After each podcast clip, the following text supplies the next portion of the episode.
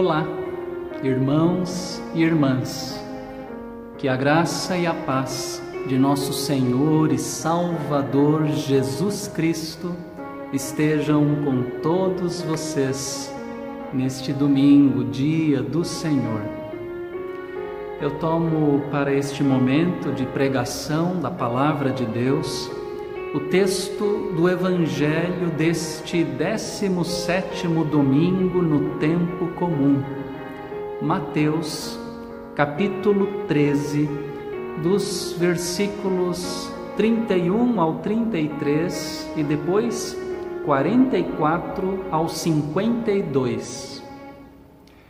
O capítulo 13 do Evangelho de Mateus é um capítulo de parábolas temos meditado sobre as parábolas desse capítulo nos últimos domingos.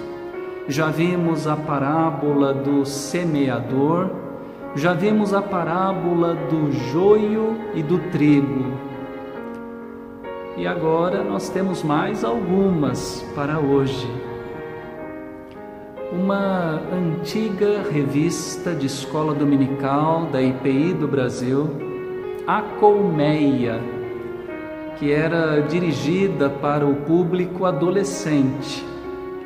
Em uma das suas lições, já há 30 anos, em 1990, uma das lições dessa revista abordou toda uma unidade, né? abordava o tema do reino de Deus.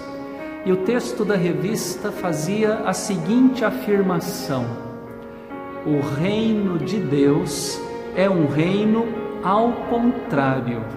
O reino de Deus é um reino ao contrário.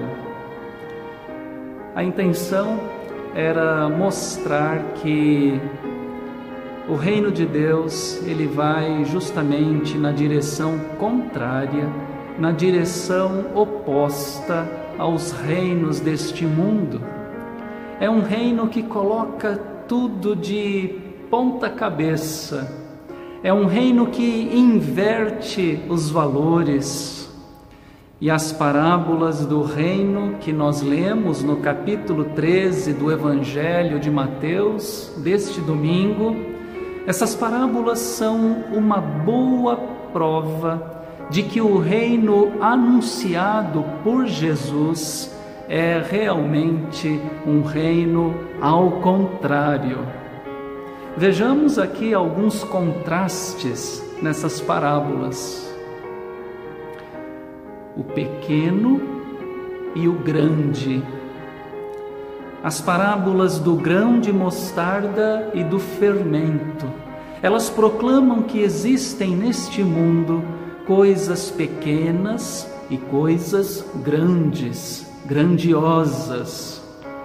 Os seres humanos normalmente correm atrás das coisas grandiosas. Aquilo que é grande, grandioso, inspira poder, mas o reino dos céus está do lado das coisas pequenas que inspiram fraqueza. O reino de Jesus é semente de mostarda, a menor de todas o reino de Jesus é um pouquinho de fermento escondido na massa. As aparências enganam. Apesar de parecerem pequenos e frágeis, o grão, o fermento e o reino de Deus resultam em realidades extraordinárias. O valioso e o sem valor. As parábolas do tesouro escondido e da pérola anunciam que existem neste mundo coisas valiosas e coisas sem valor. Os seres humanos, é claro, apreciam as coisas valiosas, mas na sociedade materialista e consumista em que nós vivemos, as pessoas não acreditam que as coisas espirituais, como as coisas do reino de Deus, sejam as coisas mais valiosas do que aquelas outras coisas de valor material apenas.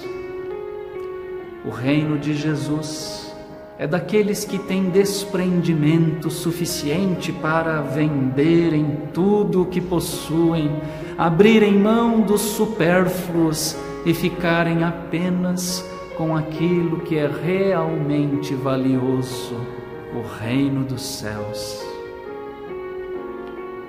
O bom e o ruim. A parábola da rede mostra que existem neste mundo coisas boas e coisas ruins. O ser humano nem sempre opta por aquilo que é bom. Com frequência, fazemos o nosso julgamento sobre as coisas e, especialmente, sobre as pessoas. Nós as classificamos como peixes bons ou peixes ruins. É nossa tendência na família, no trabalho, até mesmo dentro da igreja, classificar as pessoas, dizer: essa pessoa é boa, essa daqui é ruim, esta daqui serve, esta daqui não serve. Ora, no reino de Deus as coisas são diferentes. O reino de Deus é inclusivo, não deixa ninguém de fora. O pescador passa com a sua rede, ele lança a rede na água e ele vai pegando dentro dessa rede tudo quanto é tipo de peixe, sem nenhuma distinção, peixes de toda espécie. Cabe ao Senhor, cabe a Deus, não a nós, lá no dia do juízo, separar os peixes bons, colocando-os no cesto daqueles peixes ruins, lançando-os no fogo. O novo e o velho. No encerramento de sua mensagem, Jesus trata a respeito do escriba versado no reino dos céus, comparado ao pai de família. Como o pai mantém a sua família com as riquezas do seu depósito, da sua dispensa, Assim também o escriba, o escriba que é discípulo do reino de Deus, ele tira do seu depósito, da sua dispensa, do seu tesouro, que são as Escrituras, ele tira do seu tesouro coisas novas e coisas velhas. Hoje, são poucos os que valorizam as coisas consideradas velhas a maioria das pessoas só quer saber de coisa nova, só quer saber de novidades, mas o reino de Jesus é lugar de coisas novas e de coisas velhas. Devemos valorizar o velho, o antigo, e igualmente, é claro, devemos acolher o novo, o atual, sem ficarmos ultrapassados lá atrás no saudosismo. Como vemos, irmãos e irmãs, o reino de Deus é sim um reino ao contrário. O mundo escolhe as coisas grandes, mas Jesus diz: o reino é das coisas pequenas. O mundo escolhe as coisas que têm valor material, mas Jesus diz que o reino é de valor espiritual. O mundo escolhe entre as pessoas consideradas boas ou ruins, mas Jesus diz que o reino é uma rede que pega peixes de todas as espécies. O mundo escolhe as coisas novas, mas Jesus diz que o reino é depósito de coisas novas, sim, mas também de coisas velhas, antigas.